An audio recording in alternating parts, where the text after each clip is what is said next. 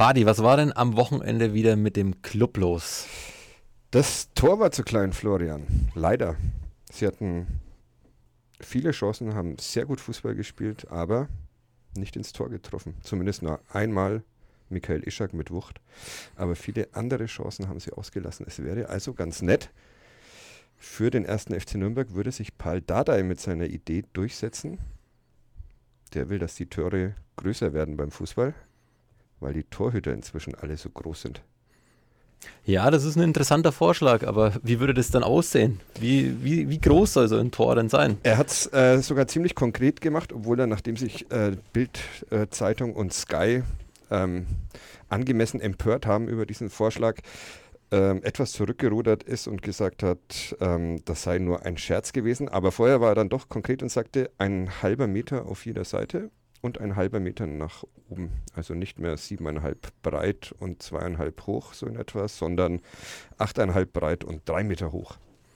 Ja, was meinst du, würden da mehr Tore fallen? Ist ja schon Beim Club muss man da seine Zweifel haben, wie immer, ob das alleine schon die, die Lösung wäre. Ähm, wahrscheinlich würden mehr Tore fallen, ja.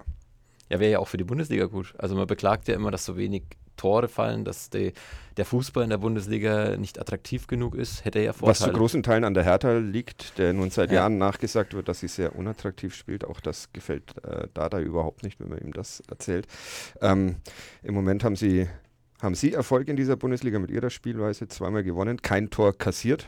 Ihr Tor war das anscheinend groß genug, Rune Jahrstein. Ja, Rune Jahrstein, ich weiß gar nicht, wie groß er ist. Über 1,90 wahrscheinlich. Auf jeden Fall so groß, dass er vor einer Woche hat den Elfmeter von äh, Michael Ischak halten können und gestern ähm, Caligiuri vom Schalke so viel Angst gemacht hat, dass er seinen Elfmeter gleich neben das Tor geschossen hat. Der wäre ähm, übrigens reingegangen. Bitte? Der wäre reingegangen. Der war dann reingegangen, das stimmt. Ich ähm, hoffe trotzdem, dass sich dieser Vorschlag nicht durchsetzt und sowohl der Club als auch die anderen Bundesligisten andere Wege finden, äh, ins Tor zu treffen und attraktiven Fußball zu spielen. Der, der Club hat das ja am, am Samstag, äh, vor allem in der zweiten Halbzeit, sehr gut geschafft. Das sah alles ansehnlich aus. Es war ähm, wieder mehr Ballbesitz beim Club als beim FSV Mainz 05 und äh, trotz des Unentschiedens haben, glaube ich, alle ist bei allen das, das Vertrauen in das eigene Können und in die Bundesliga-Tauglichkeit gewachsen. Bevor wir weiterreden, genau über dieses Thema, würde ich sagen, hören wir uns erstmal coole Musik an von The Johnny Comet aus Nürnberg. Sitzplatz Ultras. Der Sportpodcast von nordbayern.de.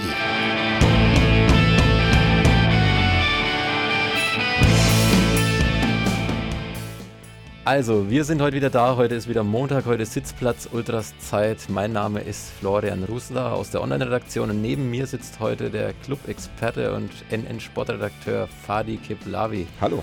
Servus Fadi. Ähm, bevor wir jetzt weiter über den Club reden, was wir gerade schon angekündigt hatten, ähm, muss ich natürlich noch unseren Sponsor ähm, huldigen hier Danke, lieber Sponsor. Danke, lieber Sponsor, dass wir hier unseren Fußballsachverstand in die Welt blasen dürfen. Ähm, 365 Tage im Jahr die Eventagentur in Nürnberg, Eventsommer, Winterhütte und ab sofort die Frankenhütte am Max-Morlock-Stadion. Wir machen Nürnberg noch schöner. Ja, Max-Morlock-Stadion, gutes Stichwort. Sehr gut. Wie war es am Samstag? Äh, schön war es. Es war wieder Bundesliga. Es war nicht richtig voll, das Max-Morlock-Stadion. Lag sicherlich an der Urlaubszeit, lag auch daran, dass ähm, Mainz bloß mit 800 Menschen, die es gut mit ihnen halten, nach, nach Nürnberg gekommen ist. Aber es war ein, ein sehr schöner Bundesliga-Nachmittag mit einem guten Spiel des Clubs. Ja, also ich habe auch den Eindruck gehabt, dass der Club richtig Lust hatte, vor allem in der zweiten Halbzeit endlich wieder Bundesliga zu spielen. Ähm, Enrico Valentini hat es gestern auch nochmal geschildert in Blickpunkt Sport im BR, dass er richtig geil war auf die Bundesliga, dass, es, dass er richtig Gänsehaut hatte, da einzulaufen in seinem Stadion in, in Nürnberg. Ähm, in der ersten Halbzeit war er sehr relativ verhalten.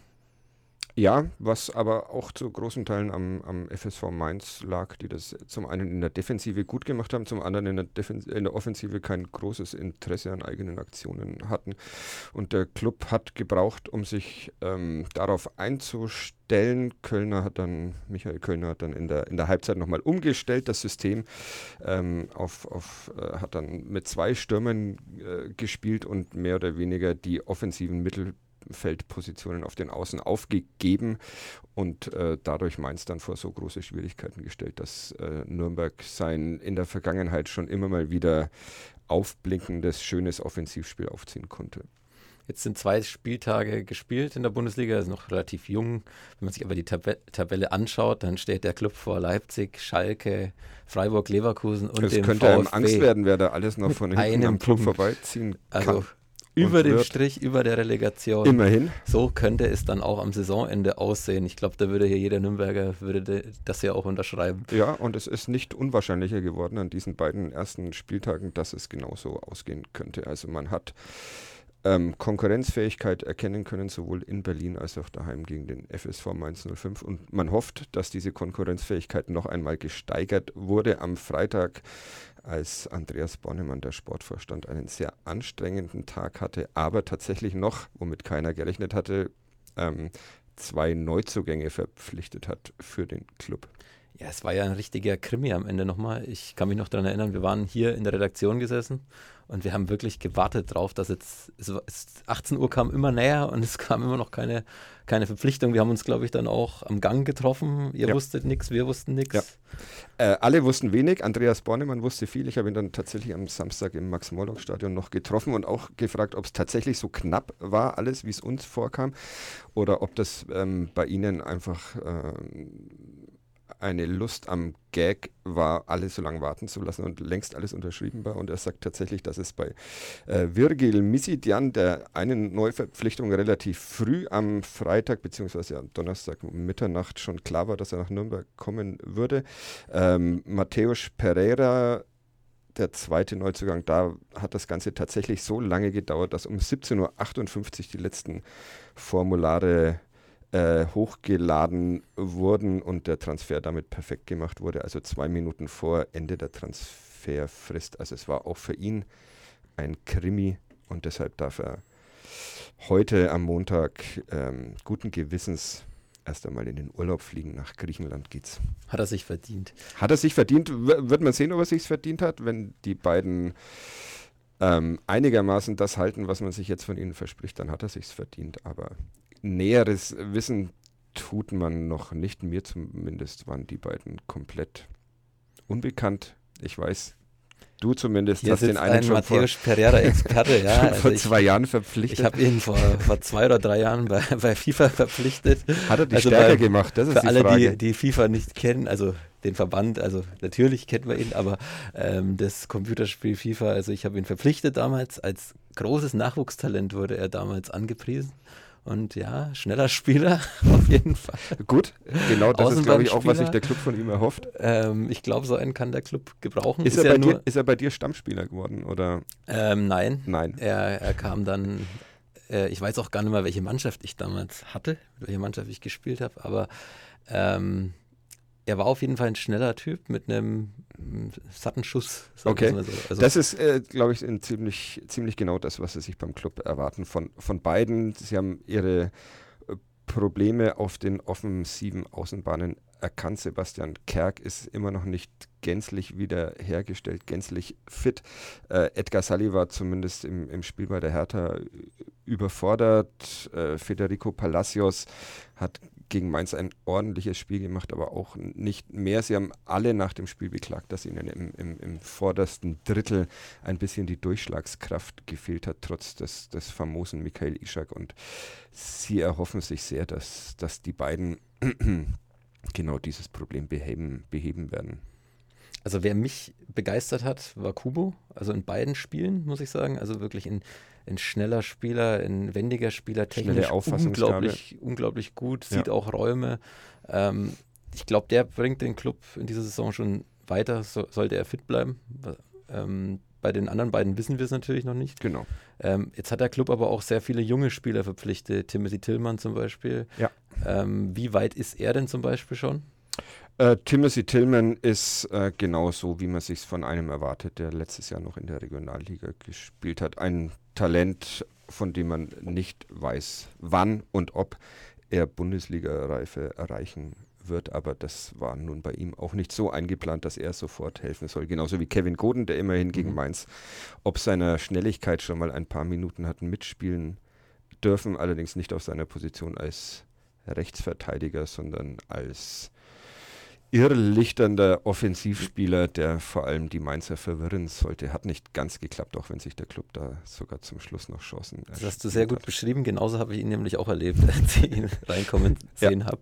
Also ich, ich wusste gar nicht, dass er, dass er zum Kader gehört, muss ich sagen. Das war schon überraschend. Er hat in der U21 letzte Woche zwei Tore geschossen. Darauf wurde Kölner auf der äh, Pressekonferenz vor dem Spiel gegen Mainz angesprochen. Da sagte er noch, dass nun zwei Tore in der U21 kein Grund sind, dass einer dann auch bei der Bundesliga mitmachen darf. Bei Goden war es nun so. Ich glaube, er, Kevin Goden, ist selbst überrascht, wie schnell das jetzt ging mit seinem Bundesliga-Debüt für den ersten, ersten FC Nürnberg. Aber wie gesagt, das sind, das sind Spieler, ähm, die können funktionieren, müssen aber nicht. Das ist jetzt bei bei Yaya Kubo oder bei den beiden Neuverpflichtungen vom Freitag natürlich anders. Die müssen funktionieren, um die Chancen des Clubs auf die auf, die, auf den Klassenverbleib zu erhöhen. Und bei Kubo äh, hat man den Eindruck, tatsächlich, den habe ich auch, dass er wirklich helfen kann. Die anderen beiden sieht man dann in zwei Wochen mal beim SV Werder Bremen Fußball spielen und in ungefähr zehn Wochen kann man sich dann vielleicht ein Urteil über die beiden bilden könnte ja ein richtiges Offensivfeuerwerk werden in zwei Wochen. Könnte ein Offensivfeuerwerk äh, werden. Das ist ja sowieso äh, was, was, was Kölner gerne mag und man hat das jetzt auch an den ersten beiden Spieltagen gesehen, er will auch in der Bundesliga gegen eigentlich individuell überlegene Gegner Fußball spielen lassen beide Male mehr Ballbesitz, was jetzt nicht unbedingt viel immer behauptet. Man kann auch sich hinten den Ball hin und her schieben und dann mehr Ballbesitz haben. Aber beim Club sah das schon so aus, als würde man auch dieses Abenteuer Bundesliga, erste Liga mit spielerischen Mitteln angehen wollen. Also ich finde es ja auch immer gut, wenn eine Mannschaft sagt, also gerade als Aufsteiger ist es ja schwer, dann vielleicht so eine Philosophie auch ähm, dann umzusetzen. Aber Kölner versucht es ja, glaube ich. Er versucht ja schon offensiv zu spielen, auch in den einen ansehnlichen Fußball zu spielen ja. in der Bundesliga und es traut sich ja wirklich fast keiner. Wir haben die Hertha vorhin angesprochen, es ist ja wirklich ein ganz unansehnlicher Fußball, auch schon in den letzten beiden Jahren fand ich viel defensiv ähm, Fußball, ähm, ja. hohe Bälle nach vorne, genau. Standards, ja. Platten hat Standards. Ist natürlich ein Mittel, aber es hat ja auch bei der Weltmeisterschaft oft so funktioniert, genau. leider Gottes. Genau. Und Kölner versucht das Gegenteil zu beweisen oder das Gegenteil zu machen. Und das natürlich unter erschwerten Bedingungen, wie man ja am Freitag auch gesehen hat. Die Transferperiode hat ja jetzt gefühlt ein halbes Jahr angedauert und beim Club muss dann doch am letzten Tag noch erst, äh, müssen am letzten Tag erst die Transfers getätigt werden, weil sie einfach kein Geld haben. Diese 4 Millionen Euro, die immer kolportiert werden, die sie zur Verfügung hatten, die sind einfach lächerlich wenig im, auch im deutschlandweiten Vergleich, bundesligaweiten Vergleich inzwischen. Und da muss man, glaube ich, sehr, sehr hoffen, dass derjenige, den man dann holt oder diejenigen, die man dann holt, dann auch wirklich funktionieren. Wissen kann man es kann man es nicht, wenn man mit, mit diesen finanziellen Mitteln auf dem Transfermarkt einkaufen muss. Allein wenn man sich anschaut, was Mainz äh, 30 Millionen Euro ausgegeben hat, ohne überhaupt damit ein Transferdefizit auch nur ähm, einem Transferdefizit auch nur in die Nähe zu kommen, äh, dann sieht man schon, dass das alles ein äh, relativ kompliziertes Arbeiten ist beim Club. Und trotzdem sah das jetzt zweimal ansehnlich aus und soll noch ansehnlicher werden in England lacht man ja nur über solche Summen. Wenn der Club sagt, 4 Millionen haben wir zur Verfügung, da lacht man in England nur drüber. Da investieren ja Zweitligisten in England deutlich mehr als, als hier in der Bundesliga. Genauso. Andreas Bornemann hat mir das letzte Woche auch in einem Telefonat nochmal äh, gesagt, dass er überrascht ist davon, dass der Transfermarkt in diesem Jahr so statisch daherkam. Er hatte eigentlich gehofft, dass ähm, da ja England und auch Italien den Transfermarkt früher schon geschlossen haben, dass dann einige Spieler von dort erkennen, dass sie vielleicht die Nummer 28 oder 30 in ihrem Kader sind und dann sich einen Wechsel nach Nürnberg auch vorstellen können. Aber Die sitzen da anscheinend lieber in England auf der Tribüne und die Vereine sind auch nicht in der Not, irgendjemanden verkaufen zu müssen, weil sie einfach so viel Geld haben. Ähm, in Social Media wurde ja auch viel über genau diese Transferpolitik äh, diskutiert. Also viele Kritiker gab es. Warum hat Bornemann so lange gewartet? Ist er wirklich so cool, dass er sowas so lange aussitzen kann? Wie hast du es erlebt? Ich, ähm, tatsächlich muss er so cool sein, aber eben aus den Gründen, die gerade schon angesprochen wurden. Er hat kein Geld. Ich glaube äh, sicherlich, dass ähm, äh, die beiden jetzt Verpflichteten nicht unbedingt die erste Wahl waren. Es hieß ja auch immer im Verein, dass man gerne deutschsprachige Spieler hat oder solche, die Wer wäre denn die erste Wahl gewesen? Hast du da irgendeinen auf dem Schirm? Ich glaube tatsächlich, dass Kingsley Schindler aus, aus, aus äh, Kiel eine Alternative war, aber da sieht man dann schon, wie begrenzt die Mittel des ersten FC Nürnberg äh, mhm. sind, wenn selbst so einer dann eher nicht zu verpflichten ist. Ähm, ja, also äh, tatsächlich glaube ich, es, es wurde eine Liste abgearbeitet und auf der ging es immer weiter nach unten. Bornemann ähm, bestätigt das natürlich nicht, sondern sagt, dass ähm, die beiden ähm, Pereira und Misidian von Beginn an Kandidaten waren und man nur darauf warten musste, dass es, ähm, dass sich der, die Verhandlungen so entwickeln, dass man sie zu günstigen Konditionen bekommt. Der eine ist fest verpflichtet, Misidian Pereira muss nächstes Jahr nach zu Sporting, Lissa, Sporting Lissabon zurück. Der war ja, glaube ich, auch im vergangenen Jahr schon ausgeliehen. War auch schon ausgeliehen, genau. Innerhalb der portugiesischen Liga hat er ordentlich gespielt und auch ordentlich getroffen. Wird spannend. Was ich mich oft frage, ähm, der FC Augsburg zum Beispiel spielt ja jetzt, glaube ich, auch schon seit acht Jahren in der Bundesliga, ist ja jetzt auch in der Lage, dann Spieler wie André Hahn oder Julian Schieber zu holen. Wären ja vielleicht auch Kandidaten für einen Club gewesen. Aber wahrscheinlich zu teuer, nehme ich an. Natürlich. Stehen würden sie dem ersten FC Nürnberg selbstverständlich, aber ich glaube, da braucht er vielleicht keine acht, aber doch auch nochmal fünf, sechs Jahre in der ersten Liga, um dann auch auf, auf solche Spieler wieder zugehen zu können und nicht ausgelacht zu werden. Was hast du für einen Eindruck von den Fans? War die Euphorie da, die Bundesliga-Fans, äh, Bund, Entschuldigung, Bundesliga-Stimmung? Ähm, in der zweiten Halbzeit auf jeden Fall. Also das ist tatsächlich in Nürnberg, wie wahrscheinlich in jedem Stadion der Welt, auch immer eine Frage, wie die Mannschaft spielt. Und als in dieser zweiten Halbzeit dann relativ schnell Ishak dieses schöne Tor schoss mit einem Eckentrick, den einst René Weiler, glaube ich, eingeführt hat am Pfalzner Weiher, der aber immer noch funktioniert. Äh, da waren die Zuschauer da und ich glaube auch, dass sie alle sehr glücklich damit waren, wie dieser Club gespielt hat, wie sie das ja eigentlich seit etwas mehr als einem Jahr immer sein können, weil unter Kölner der Club ganz einfach oft schön Fußball spielt oder es zumindest versucht. Aber ist es genauso ein Mittel? Trainiert der Club viele Standards? Äh, sie trainieren viele Standards, macht wahrscheinlich jede Mannschaft, aber dieser eine, der scheint ihnen besonders gut ja, es war zu schon liegen, dieser Eckball. Äh, ganz schöner Kracher dann auch. Es war ein ganz schöner Kracher. Es wundert mich tatsächlich, dass das so oft funktioniert, zumal die Mainzer ja auch sagen, mhm. sie kennen diese Variante, aber sie scheint schwer zu verteidigen zu sein. Einer lässt den Ball durch und der könnte selbst auch den Abschluss suchen und das ist, glaube ich, das, was den Gegner jedes Mal aufs Neue verwirrt. Jetzt haben wir schon wieder 20 Minuten fast über Fußball diskutiert. Das darf nicht wahr sein. Ja, ganz furchtbar. Uns wurde das auch schon auf Twitter vorgeworfen. Also da Dann sollten wir schleunigst gab einen User, der uns tatsächlich Zeit letzte Woche ähm, gestoppt hat, wie lange wir über Fußball geredet haben. Wir, sofort hören wir auf damit. Entschuldigung. Aber bevor wir das Thema wechseln, möchte ich gerne noch auf unsere Kategorie Man of the Nets hinweisen. Und ich habe heute mal keinen Man of the Nets das musstest heute du übernehmen. Ja, und ich habe es natürlich nicht übernommen, genauso wie ich mich nicht vorbereitet habe auf diesen Podcast. Und trotzdem habe ich einen. Leider geht es um Fußball. Ähm, als ich die Treppen hier hochgelaufen bin, habe ich nochmal kurz auf Twitter ein bisschen rumgeguckt und bin gestoßen auf äh, einen Herrn mit einem sehr schönen Namen, nämlich Jan Löhmannsröben. Jetzt frage ich dich, woher kennt man ihn? Ich kenne ihn tatsächlich aus dem Internet. Ich habe das Video nämlich auch schon gesehen. Aus okay. der dritten Liga, oder? Dritte Liga, erster FC Kaiserslautern. Ähm, man muss es sich anschauen. Jan Löhmanns-Röben hat 1 zu 1 gespielt mit dem ersten FC Kaiserslautern gegen den FSV Zwickau.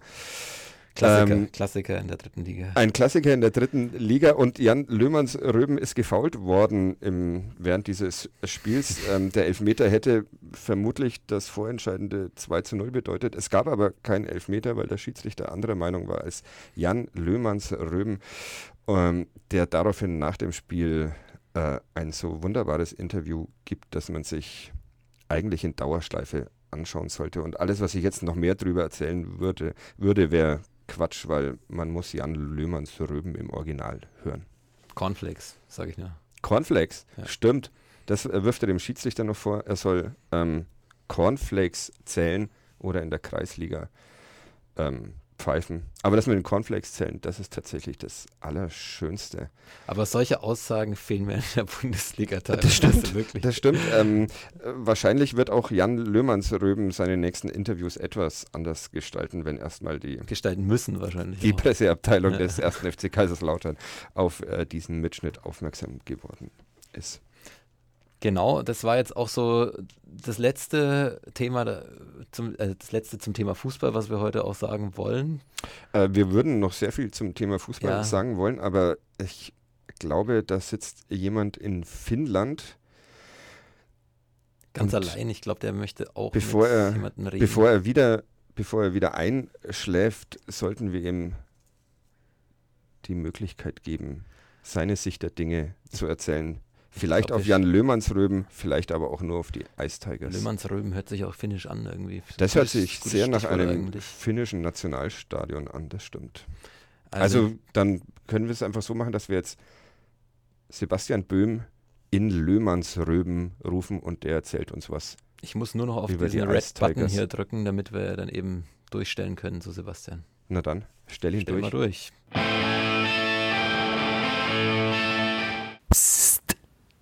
Wir müssen ein bisschen leise sein, ähm, denn ich befürchte, dass ich im Moment in diesem Hotel in Oulu der einzige Nürnberger bin, der schon wach ist. Es ist ähm, 7.43 Uhr. Ähm, könnt mir vorstellen, ähm, dass die anderen Menschen aus meiner Reisegruppe noch ein bisschen länger schlafen heute. Ähm, das, man muss sich äh, erholen von dem, was da gestern Abend passiert ist. Ähm, hier in der Oulun Energia Arena, einer wunderschönen alten Eishalle, so wie es es eigentlich kaum noch gibt, ähm, in einer Eishalle, in der man sofort äh, nach dem ersten Schritt merkt, äh, was hier gespielt wird, nämlich ausschließlich Eishockey, einer wunderschönen alten Arena, die an allen Steckenstellen geflickt ist, ähm, mit Gaffertape zusammengeklebt und das ist tatsächlich kein Bild, das ich da verwende, sondern es ist tatsächlich so, ganz oft in dieser Arena hat man Stellen gesehen, wo man einfach nochmal notdürftig nachgebessert hat, ähm, selbst vor einem Champions Hockey League Spiel. Ja, die Ice Tigers haben hier gestern Abend ähm, 3 zu 9 verloren.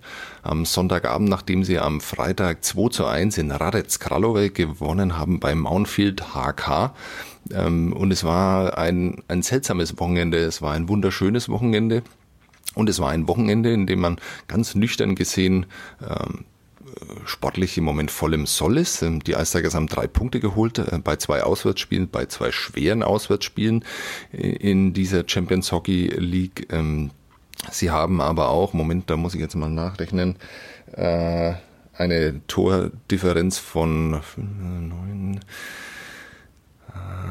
von minus fünf. Das heißt, ähm, sie haben selber fünf Tore geschossen, was okay ist äh, bei zwei Auswärtsspielen. Sie haben aber auch zehn kassiert, ähm, was nicht ganz so okay ist. Und dann gibt's noch eine Statistik, die da steht, ähm, die ein bisschen besorgniserregend ist. Sie haben nämlich 31 Schüsse aufs gegnerische Tor abgegeben und äh, Andreas Jenecke und ähm, Niklas Treudle haben zusammen 87 bekommen. Ähm, soll heißen, ähm, es gibt einige Dinge, an denen man arbeiten kann äh, bei den Ice Tigers. Ähm, aber vielleicht wollen wir erstmal über das Positive reden, denn das überwiegt nach diesem Wochenende.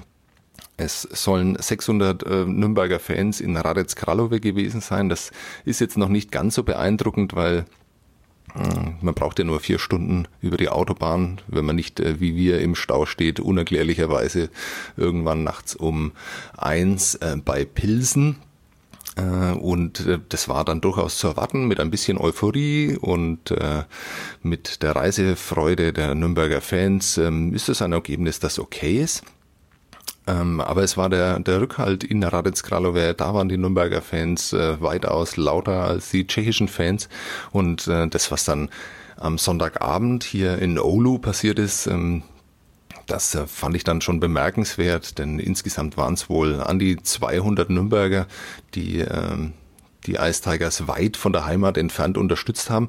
Und besonders schön waren eben die Szenen dann danach. Da verliert eine Mannschaft ähm, 3 zu 9. Ähm, man muss auch sagen, dass sie sich nicht äh, zu 100 Prozent äh, positiv hier verkauft hat. Äh, die Eindrücke sportlicher Natur äh, der Mann, die die Mannschaft hier hinterlassen hat, äh, über die wird man in Olu wahrscheinlich nicht mehr besonders lange reden. Es war eben eine, eine Mannschaft, die leicht überfordert war und die dann sehr frustriert äh, reagiert hat äh, auf Schiedsrichterentscheidungen, auf vielleicht so manch verstecktes Foul von finnischer Seite, aber die vollkommen überreagiert hat und insgesamt hier 115 Strafminuten gesammelt hat. Äh, ich habe es noch nicht nachgesehen. Es ist ein bisschen schwierig, weil diese Statistik so noch nicht erfasst ist oder dieser Rekord nicht erfasst ist, aber ich könnte mir durchaus vorstellen, ähm, dass sie damit ganz weit vorne in der Strafenliste der Champions Hockey League äh, sehen, äh, stehen. Aber dann war eben auch, und daran wird man sich ganz sicher erinnern, ähm, dann kam die Mannschaft nochmal raus, weil äh, die Nürnberger Fans einfach ähm, so mit Beginn des dritten Drittels ununterbrochen durchgesungen haben und ihre Mannschaft gefeiert haben. Und als die Mannschaft dann sehr betreten, aber auch durchaus mitgenommen und äh, berührt von dem Moment nochmal aufs Eis gegangen ist. Da wurde es nochmal richtig laut in dieser herrlichen alten äh, Scheune. Und ähm, ja, war toll, was die Fans der Eistigers da abgerissen haben, vor allem wenn man bedenkt, was viele auf sich genommen haben, um da hinzukommen. Also äh, der Fanflieger war sicher die angenehmste Art und Weise, hier anzureisen. Es, äh, der Flug hat drei Stunden gedauert. Es gab ein Bordprogramm von äh, Captain Sabo äh, und Wolfgang Gastner, dem neuen Geschäftsführer äh, der Ice Tigers. Äh, man durfte ganz nah dran sein an der Mannschaft. Man durfte sich hier äh, ja durchaus wichtig fühlen und gut fühlen. Es war, ein, glaube ich, eine sehr, sehr schöne Aktion für die Fans da. Es gab aber auch andere, äh, denen das zu teuer war oder die vielleicht einfach kein Ticket mehr bekommen haben und äh, die dann auf äh, vielfältigste Art und Weise angereist sind. Ähm, mit einer Reisegruppe habe ich geredet, die sind tatsächlich in der Nacht in Radec Kralove, äh, weil sie keinen Flug mehr in Prag bekommen haben, sind sie dann nach Berlin gefahren und von Berlin äh, dann nach Helsinki, über Helsinki nach Ulu und äh, gerade in diesem Moment, ähm, am Montagmorgen sind sie wieder unterwegs, die gleiche Reise wieder zurück, äh, Ulu, Helsinki, Helsinki, Berlin und dann äh, mit dem Auto zurück nach Nürnberg, äh, wo sie dann heute Abend hoffentlich sicher wieder ankommen. Ähm, 300 Euro hat sie das dann gekostet pro äh, Kopf. Äh, sie haben 400 Euro gespart und äh, haben viel zu erzählen und vor allem aber auch erstmal viel zu schlafen dann am Montagabend. Äh, ja, und äh, dann haben sie ihre Mannschaft gefeiert, obwohl sie ziemlich untergegangen ist hier beim äh, finnischen Meister. Ähm, das war schön, äh, das war beeindruckend. Schön war auch, ähm, wie fannah ähm, sich der Verein gegeben hat ähm, und äh, wie toll äh, das äh, Verein, nee, das Stadtbild hier in Ulu bereichert hat am letzten Wochenende. Es waren schöne Szenen, äh, weit weg äh, von Franken und äh, auch darüber habe ich mit äh, Thomas Sabo ähm, am Sonntagmittag geredet. Hier kommt das erste Interview. Herr Sabo, wir sitzen hier in Olu am See wunderbar in der Sonne, ist total entspannt und Sie wirken auch total entspannt. Am Freitag habe ich Sie beobachtet, äh, da waren Sie am Abend nicht ganz so entspannt, äh, was Ende August äh, bei einem Eishockeyspiel auch eher unüblich ist. Wie haben Sie das Spiel erlebt am Freitag in Radec Kralove? Ja, es war ganz interessant. Am Anfang war die Anspannung eigentlich nicht da, aber nachdem wir nach fünf Minuten 2-0 geführt haben, äh, habe ich natürlich auch realisiert, dass das für uns äh, Meilenstein sein könnte in der Champions League, dass wir e-, uns eben dann auch äh, für die nächste Runde äh, qualifizieren. Und äh, daher war dann, dann die Anspannung wirklich sofort da. Mhm. Aber man hat auch da wieder gemerkt, dass Sie ganz persönlich diese Champions Hockey League sehr, sehr ernst nehmen, weil es ist ja also ich möchte nicht sagen, dass es umstritten ist, aber es gibt ja durchaus Clubs, die dann vielleicht mal Spieler schonen oder das äh, als Vorbereitungsprogramm eher sehen. Und äh, wenn ich mich recht daran erinnere, haben sie sich da auch schon von Beginn an relativ kritisch dazu geäußert. Also sie leben diese Champions Hockey League zu 100 Prozent. Ich äh, kann die Clubs nicht verstehen, dann sollen sie halt einfach zu Hause bleiben oder äh, nicht mitspielen. Also äh, meines Erachtens äh, ist es ein toller Wettbewerb. Da sind die besten Mannschaften von Europa dabei. Und äh, mein unglücklicherweise muss man natürlich äh, dem Spielplan beziehungsweise der unsäglichen äh, äh je, jedes Jahr stattfindenden WM äh, Rechnung tragen mit dem Zeitplan. Aber ansonsten ist doch das ein ganz toller Wettbewerb. Man hat es auch gesehen, dass die Fans aus Nürnberg das äh, mit vollem Stolz annehmen. Vier Busse waren äh, mit in der Tschechei am, äh, am Freitag. Hier sind sie mit einem Flieger angereist mit 120 Fans an Bord. Also äh, Nürnberg scheint sich auf diese Champions Hockey League sehr zu freuen. Ja, ich, wie gesagt, ich finde es toll. Äh, mein, wir, wir, vertreten Nürnberg international und äh, werden versuchen, das Beste zu geben, nicht nur auf dem Eis, sondern auch äh, ums Eis herum. Mein 600, 700 Leute in äh, Tschechien, das war ja schon mal toll, dass der Flieger innerhalb von äh, einer Stunde mehr oder weniger ausverkauft wird, war ja auch ein tolles Zeichen. Und äh, wie gesagt, äh, ja, wir spielen Champions League und äh, da haben wir einen Haufen Spaß dabei und wer es nicht ernst nimmt, soll zu Hause bleiben. Jetzt gibt es ähm, Hauptsponsoren in anderen Sportarten, auch im Eishockey. Ähm, die vielleicht mit dem Fan an sich äh, gar nicht so viel zu tun haben wollen. Bei ihnen ist es komplett anders an diesem Wochenende. Dann gibt es vielleicht auch noch Hauptsponsoren, die das so ein bisschen spielen, aber bei ihnen wirkt es äh, sehr echt, sehr authentisch hier. Ist das äh, was, was ihnen wichtig ist, dass sie als äh, Thomas Sabo nahbar bleiben für die Fans? Ach ja, ich denke, dass es äh, schon wichtig ist, dass man den Fans äh, grundsätzlich was zurückgibt und einfach zeigt, dass man da ist. Und äh, ich mache das auch gern. Und äh, ich finde es auch toll, äh, dass die äh, Leute da auch äh, wirklich dabei sind. Und äh, ja, für mich gibt es da keine Berührungsängste und ich glaube, das habe ich in den letzten zehn Jahren doch wohl gezeigt. Ne? Wunderbar. Vielen Dank, Thomas Sabo, und viel Spaß heute beim Spiel. Keine Berührungsängste, das ähm, galt auch für die Mannschaft, das äh, galt auch für den neuen Coach Kevin Godet und äh, das galt für alle, die hier dabei waren an diesem Wochenende. Es war ein äh, sehr respektvolles, ein freundliches Miteinander. Ähm, Natürlich durften Fans immerhin mal wieder Selfies machen, aber die Fans haben auch sehr genau gespürt, wann sie die Spieler alleine lassen, ähm, wann sie sie regenerieren lassen nach äh, dem harten Spiel am Freitag ähm, in Radec Kralove. Ähm, wahrscheinlich kann man sowas nicht äh, sehr oft machen, aber die Fans ähm, die hier dabei waren, die werden dem Verein wahrscheinlich noch ein wenig näher stehen, trotz ähm, dieses ähm, Ergebnisses äh, dann am Sonntagabend.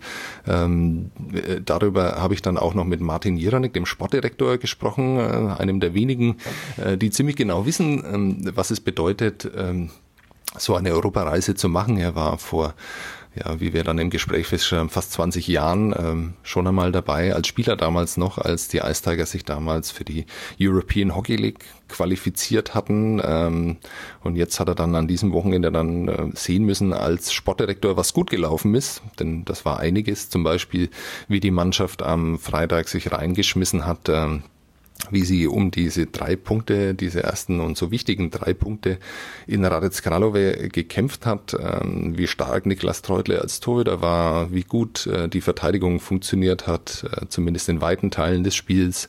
Ähm, er hat gesehen, dass Neuzugänge wie Daniel Weiß sehr, sehr gut funktioniert haben in Unterzahl als Arbeiter.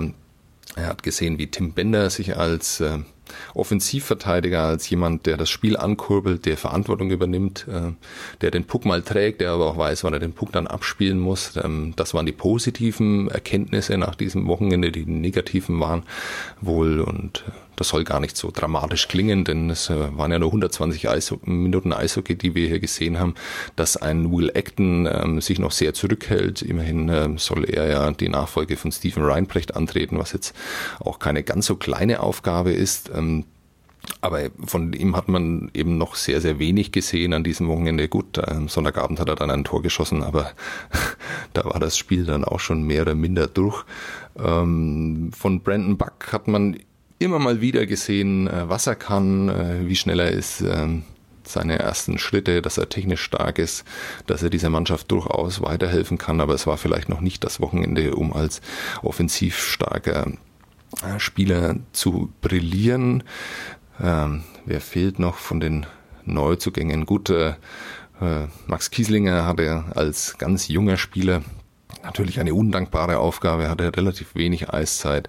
Das hat er ordentlich gelöst, aber da muss man jetzt auch noch nicht in Euphorie ausbrechen, weil ein 20 Jahre alter Spieler etwas ordentlich löst. Ähm, da hat man bei, gerade bei Kerbet Olu äh, gesehen, wie weit andere Nationen da Deutschland eben doch noch voraus sind, so einem jungen Spieler wie Alexi Heponiemi, der tatsächlich aussieht, äh, abseits des Eises wie ein Zwölfjähriger, was die veranstalten, das ist beeindruckend. Rasmus Kupari war sehr stark, ähm, da waren viele, viele junge Spieler, ähm, die auf sich aufmerksam gemacht haben und äh, auch so war es dann bei Radec Kralove, auch einer Mannschaft, die sehr, sehr gewachsen ist, wo viele sehr routinierte Spieler dabei waren, aber auch viele, die ähm, noch auf sich aufmerksam machen wollen. Ähm, da hat man schon gesehen, dass äh, auch eine sehr gute deutsche Mannschaft ähm, wie die Thomas Sabo Ice da noch einiges aufholen müssen. Ähm, so, die Mannschaften waren tiefer besetzt. Natürlich lag das an den äh, vier verletzten äh, Arneson, Bast sollen am nächsten Wochenende wieder zurückkommen. Äh, Miskowski und Pohl werden wohl noch etwas länger ausfallen. Ähm, natürlich haben diese vier Spieler gefehlt, aber man hat eben dann auch noch gesehen, was ähm, was da an Tiefe in Tschechien oder in Finnland äh, bei solchen Mannschaften noch hinten dran ist. Ähm, auch über solche Dinge habe ich mit äh, Martin Jiranek gesprochen am Sonntagvormittag, während die Mannschaft äh, den Morning Skate hatte. Dieses Interview gibt's jetzt. Ich sitze hier in der Eishockey Arena von Ulu zusammen äh, mit dem Sportdirektor der Thomas Sabo Eistigers, Martin Jiranek. Und ähm, gerade eben äh, machen die Eistigers ihren Morning Skate. Und wenn ich mir den Sportdirektor genau anschaue, dann glaube ich, dass er am liebsten mit selber auf dem Eis wäre im Moment, oder? das, ist, das ist immer so, wenn ich Eishockey anschaue. Äh, ja, Eishockey zu spielen ist immer mehr Spaß als äh, Zuschauen für mich. Aber leider meine Spielzeit ist vorbei und ähm, ja, am besten, was ich machen kann, ist zuschauen.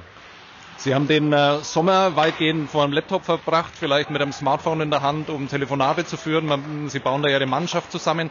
Ähm, jetzt war am Freitag sehr früh in der Saison das erste sehr wichtige Spiel für die Eiszeigers, das sie dann gleich gewonnen haben, 2 zu 1 in Radec Kralove, was nicht unbedingt zu erwarten war. Kleine Überraschung vielleicht zu Beginn dieser Champions Hockey League Saison. Ist es dann dieser Moment, wo man als Sportdirektor dann auch erkennt, okay, äh, vielleicht äh, habe ich ganz gut gearbeitet den Sommer über? Natürlich, aber weil so früh in, in, in der Saison ähm, Sache ändert sich. Aber natürlich ein Sieg in Montfield für das erste Champions League äh, das ist besser als eine Niederlage auf jeden Fall. Und äh, ja, die Mannschaft hat, hat ziemlich gut ausgeschaut äh, soweit.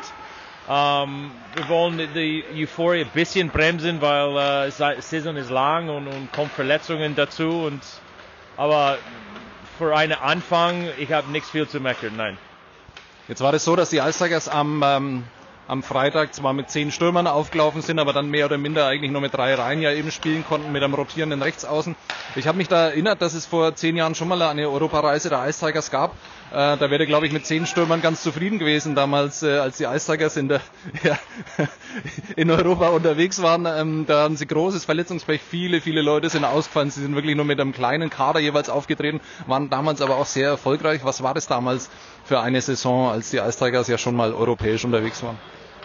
Ja, das, das war eine, eine besondere Jahr. Um, das ist immer, immer gut, gut für die Mannschaft, gut für die Zuschauer, uh, diese internationale Spiele um, und auch nicht nur Vorbereitungsspiele. I mean, okay, immer in Vorbereitung, du spielst gegen Schweizer Mannschaft, aber am Ende, du spielst nur, sich zu vorbereiten für die Saison. Um, wenn diese internationalen Spiele hat eine Bedeutung, ob das Champions League Hockey ist oder dann später äh, in Weihnachtenzeit der Spengler Cup. Ähm, es ist etwas Besonderes und, und ähm, unsere Zuschauer und Spieler und, und Verantwortliche, wir sollen das alles genießen, weil äh, man weiß nie, wenn so eine Saison wieder gibt. Mhm.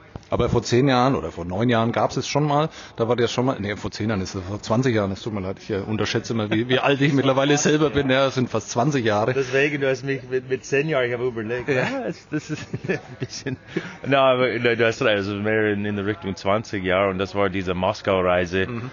Ähm, eigentlich habe das gefilmt von, von, äh, von meistens damals wäre bei einer Kamera dabei und irgendwie ich habe diesen Film versteckt und ich, ich eigentlich über die Jahre immer wieder versucht das zu finden.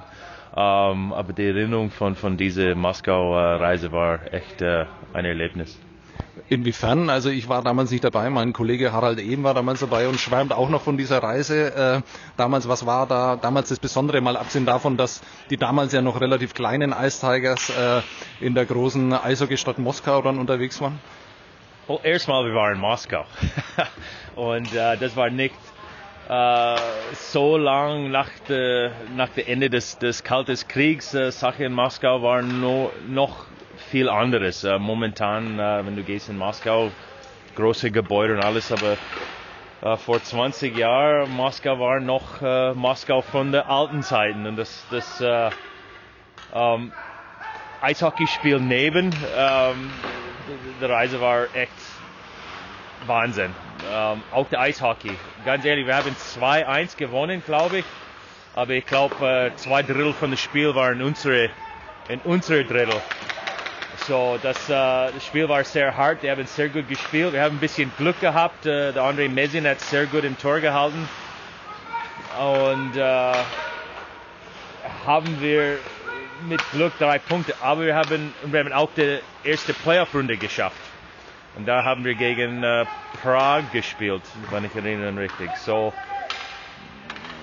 ja, ich hoffe, dass äh, wir sind mindestens so gut dieses Jahr in, in der Champions League, dass wir können mindestens die, die erste Playoff-Runde erreichen. Um, ähm, und dieses erste Spiel in Montfield, das, das war ein, ein sehr großer Schritt in diese Richtung. Mhm. Wollen wir mal genau jetzt äh, über dieses Wochenende reden, was auch außergewöhnlich ist, weil ihr mit den Fans unterwegs seid. Also in einem Flieger die Mannschaft, Thomas Sabo hat eine Ansprache im Flugzeug gehalten. Ähm, die Fans sitzen eigentlich mittendrin, äh, wir sind beim Frühstück mitten dabei und so. Ist es ähm, störend für die Mannschaft oder ist es an so einem Wochenende einfach auch mal was Schönes? Ich glaube, das gehört zu diesem Wochenende. Ähm, das ab und zu, dass wir ein bisschen enger mit den Zuschauern, das ist gut für, für uns alle. Auch die Spieler muss, weißt, das, äh, wir haben ein bisschen äh, nur über das gelacht bisschen, aber vielleicht ist es nicht schlimm, wenn, weil der Spieler weiß morgen, wir müssen zurückfliegen mit den Zuschauern. So, äh, unsere Spieler wollen sich gut präsentieren äh, vor der Mannschaft. Äh, natürlich, äh, die Gefahr ist groß, dass wir bekommen eine Klatsche hier in Finnland. Das, äh, ist eine sehr starke Mannschaft. Ich habe gehört, äh, das Spiel von gestern gegen Rouen, dass sie haben nur Rouen schwindelig gespielt und äh, wir müssen bereit sein. Das ist keine, das ist keine Vorbereitungsspiel für uns und äh, man, die Jungs muss konzentriert sein. Ähm, haben wir eine Chance zu gewinnen? Ja, aber das, äh, wir müssen mindestens so, so gut spielen wie in Montfield und auch ein bisschen Glück brauchen wir auch. Wunderbar, Martin Jerenek, wir wollen uns wieder aufs äh, Training konzentrieren. Vielen Dank. Die Gefahr ist groß, dass wir bekommen eine Klatsche. So wunderbar hat es äh, Martin Jerenek äh, schon prognostiziert am Sonntagvormittag. Unter der Woche hatte ich auch mit Patrick Reimer das Vergnügen, der Kapitän der Thomas Sabo Ice Tigers, ähm, sprach von der Gefahr, dass äh, sie den Arsch äh, voll bekommen. Äh, so drastisch kann man das manchmal ausdrücken und so drastisch wurde es dann auch am Sonntagabend. Äh, es hat eigentlich ganz gut angefangen. Die ersten zwölf Minuten waren sehr, sehr ehrenwert, ähm, wobei da vielleicht das Problem war, dass die Ice Tigers zu sehr mitgespielt haben mit äh, Kerpit Olu. Es war ein wunderbarer Auftakt zu einem bemerkenswerten Eishockeyspiel.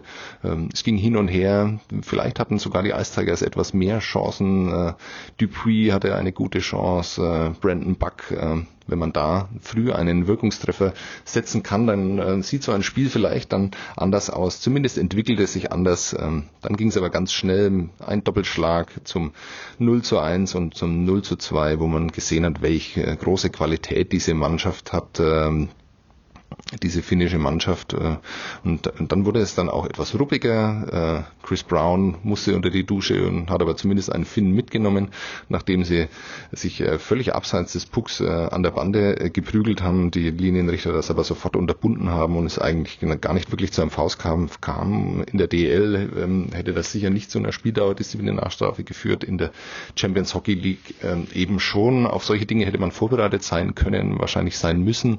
Ähm, und dann gab es eben viele, viele kleine Fouls, ähm, auf die man auch sich besser hätte vorbereiten müssen. Am Freitagabend hat äh, Eugen Alanov einen, äh, einen Late-Hit, so wie man im Eishockey äh, sagt, einen ähm, oder wie man äh, sagt, er hat seinen Check zu Ende gefahren, aber ähm, der Puck war eben auch schon weit weg. Äh, Brandon Siegel hat das dann am Sonntag nochmal gemacht, ein erfahrener Spieler wie Brandon Siegel, der ansonsten eine tadellose Leistung geliefert hat, der versucht hat, seine Mannschaft immer wieder aufzubauen, der sich in Schüsse geschmissen hat äh, bis zum Ende dieses Spiels, ähm, aber sowas ähm, darf eben nicht passieren. Auch da waren sie schon vier Minuten in Unterzahl und das ist alles bei der Personaldecke ähm, der aktuellen Ice Tigers eben äh, nur schwer machbar.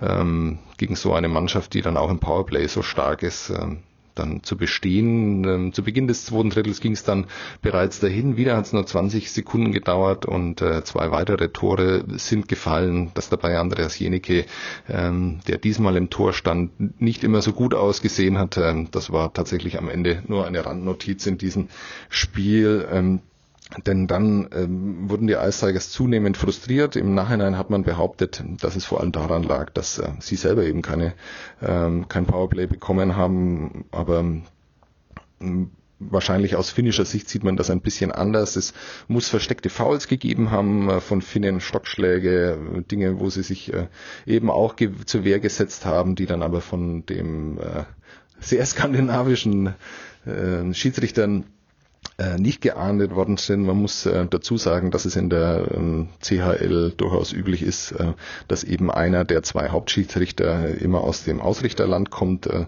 das mag man jetzt nicht besonders professionell finden. Grundsätzlich ist es wahrscheinlich auch professionell, sich mit solchen Dingen auseinanderzusetzen und zu hoffen, dass diese Profis dann eben äh, natürlich immer sportlich ähm, entscheiden. Und äh, man muss ja auch ehrlich sein, die Ice Tigers hätten dieses Spiel auch mit zwei kanadischen ähm, Schiedsrichtern klar verloren. Ähm, das ist wohl eine Wahrheit ähm, dieses Sonntagabends. Eine andere ist auch, ähm, dass es manch zwei, drei Entscheidungen vielleicht gegeben hätte, die andere Schiedsrichter anders äh, getroffen hätten. Bei den Ice Tigers waren sie sehr, sehr konsequent in der Regelauslegung. Äh, bei Kerbet Olu vielleicht nicht, aber noch einmal, das erklärt wohl nicht, warum die Ice Tigers an diesem Sonntagabend mit 3 zu 9 verloren haben.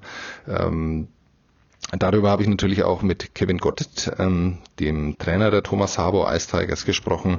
Ähm, er hat äh, klare Worte gefunden, allerdings ähm, ging es da weniger um seine Mannschaft, sondern um die dritte, das dritte Team auf den Eis in Schwarz-Weiß gestreift. Hier ist das dritte und letzte kleine Interview aus äh, Olu. Ähm, Kevin Gottet, Sie haben es gerade sehr humorvoll bei der Pressekonferenz formuliert, dass Ihre Mannschaft heute offenbar Unterzahltraining machen wollte.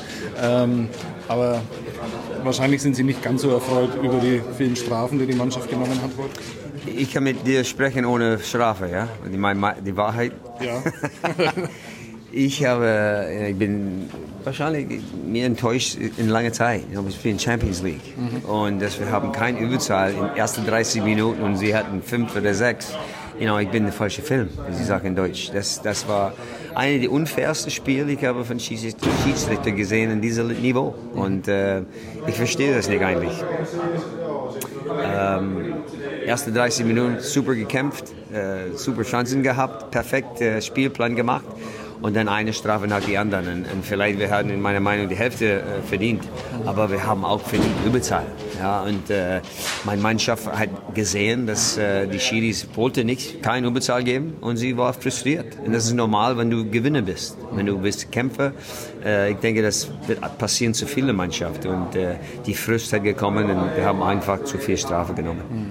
Mhm. Schade, weil die ersten zehn Minuten waren ja sehr gut, also sehr offenes Spiel, Chancen auf beiden Seiten, fast mehr auf der Nürnberger Seite. Ja, genau das war perfekt und dann natürlich die, nach 4-0, wir haben zwei schnelle Tore gemacht auf die Überzahl und dann wieder äh, Strafe. Mhm. Äh, sehr, sehr schwer gegen so eine Mannschaft zu gewinnen. Mit, äh, ich muss sagen, mit Schiedsrichter, das ist unfair. Mhm. Aber also kein Vorwurf an Fox, der dann quasi, also es wusste ja jeder, dass bei der kleinsten Rauferei, dass es sofort äh, Game Content gibt. Ähm, also kein Vorwurf an Fox, kein Vorwurf an Dupuis. Ich meine, Fox, äh, hat, ich habe ihn gefragt, was war los. Er hat gesagt, äh, der Mann hat mir ein Spear gegeben. Mhm. Er hat mir gezeigt auf sein Handel, das war ein Cut. Okay. You know, das ist es ist, es ist un, unglaublich eigentlich. Es ist lange Zeit, ich habe nicht so ein Spiel gesehen von zwei schwedischen äh, Schiri, das normalerweise, ich habe gedacht, ja, sie sind äh, mindestens fair, aber mhm. es ist das Gegenteil heute. Mhm. Also ein Spiel, das man auch in Bezug auf das, was noch kommt, nicht wirklich ernst nehmen kann. Also rein sportlich, weil es eben durch die Schiedsrichter, durch die vielen Strafen so zerstört wurde? Ja, ich meine auch als, als Trainer, du bist nicht die Schiris ja, als, als Entschuldigungsnehmer. Aber das war einfach nicht fair. Das war total unfair, wenn eine Mannschaft hat ich weiß nicht wie viele Strafen, 8, 9, 10 zu 1. Mhm. Was ist, ist das ein falscher Film? Mhm Alles klar. Vielen Dank. Alles klar. Tja, der Coach mag sich im falschen äh, Film gewähnt haben an diesem Wochenende in Oulu, ähm, am Ende zumindest in, in der Eishalle. Ähm, ich muss ganz ehrlich sagen, ähm, dass ich mich im genau richtigen ähm, Film gewähnt habe, äh, mit äh, vielen netten Darstellern, äh, mit vielen netten Menschen, ähm, mit einer sehr nahbaren Eishockeymannschaft, ähm, die eben, und so ist es in diesem Sport manchmal, äh, am dem einen Tag ein bisschen Glück hatte, am nächsten Tag sich ein bisschen unfair behandelt gefühlt hat. Ähm, die Wahrheit liegt natürlich wie immer irgendwo dazwischen. Äh, die Ice Tigers haben sich am Freitag toll verkauft, äh, am Sonntag nicht ganz so. Äh, jetzt geht's weiter. Am Wochenende in der Arena Nürnberger Versicherung, am Freitagabend mit dem Heimspiel gegen Mountfield HK, dieser Mannschaft, die von einer Rasenmäherfirma gesponsert wird, aber aus Radec Kralove in der Nähe von Prag kommt. Und dann am Sonntag kommt's zum Rückspiel und das wird dann sicher sehr, sehr interessant. Ähm, gegen Kerpet Oulu. Äh, Nürnberg wird zeigen wollen, dass sie mit einer finnischen Spitzenmannschaft eben doch äh, mithalten kann. Äh, und wer weiß, äh, was sich Kerpet Oulu vorgenommen hat äh, für dieses Spiel in Nürnberg ähm, auf einer kleineren Eisfläche. Da wird es andere Voraussetzungen geben. Das Spiel wird wahrscheinlich etwas physischer werden als ähm, hier in Finnland. Ähm, und spannend und aufregend äh, wird es allemal. Das äh, kann man wohl jetzt schon prognostizieren. Ähm, ich gehe jetzt mal äh, zum Frühstücksbuffet, äh, dann werde ich mich hinsetzen und äh, versuchen, weitere Texte über dieses Wochenende zu schreiben, die dann äh, morgen in den Nürnberger Nachrichten erscheinen werden. Äh, Vielen Dank fürs Zuhören und äh, damit gebe ich äh, dann zurück zu den Sitzplatz Ultras ins Aufnahmestudio in Nürnberg. Äh, ciao. Sebastian Böhm geht zum Frühstück und wahrscheinlich zählt der Cornflakes und ich schlage vor, wir machen das auch. Wir damit wir nicht auch. in die Verlegenheit kommen, nochmal über den Club oder über Fußball Man muss ja auch sagen, wie früh wir hier immer aufnehmen. Also das, das ist ja Wahnsinn. Ja, also ich glaube, es wird jetzt hell. Es wird hell. Ich glaube, wir gehen jetzt auch, also ich mache jetzt Frühsport auf jeden Fall. Okay, ich äh, zähle Cornflakes. Ich ziehe das jetzt durch und im Freibad vielleicht. Ich äh, äh, verrate nächste Woche, wie viele Cornflakes. Wie viele du gezählt hast ja. in deiner Milch oder ähm, genau. Alles klar. Ähm, vielleicht noch kurz bevor wir uns verabschieden. Ähm, ihr dürft natürlich gerne mitdiskutieren. Einige haben es auch schon gemacht. Ähm, unter dem Hashtag Sitzplatzultras oder unter Hashtag Fragt die Ultras. Wenn ihr Fragen an uns habt, könnt ihr uns gerne die ganze Woche über schreiben. Dann werden wir auch dazu Stellung nehmen. Ja, das war's dann von meiner Seite. Schön was. Wir hören uns demnächst wieder, also genauer gesagt nächsten Montag. Ciao, ciao. Bis dahin. Tschüss.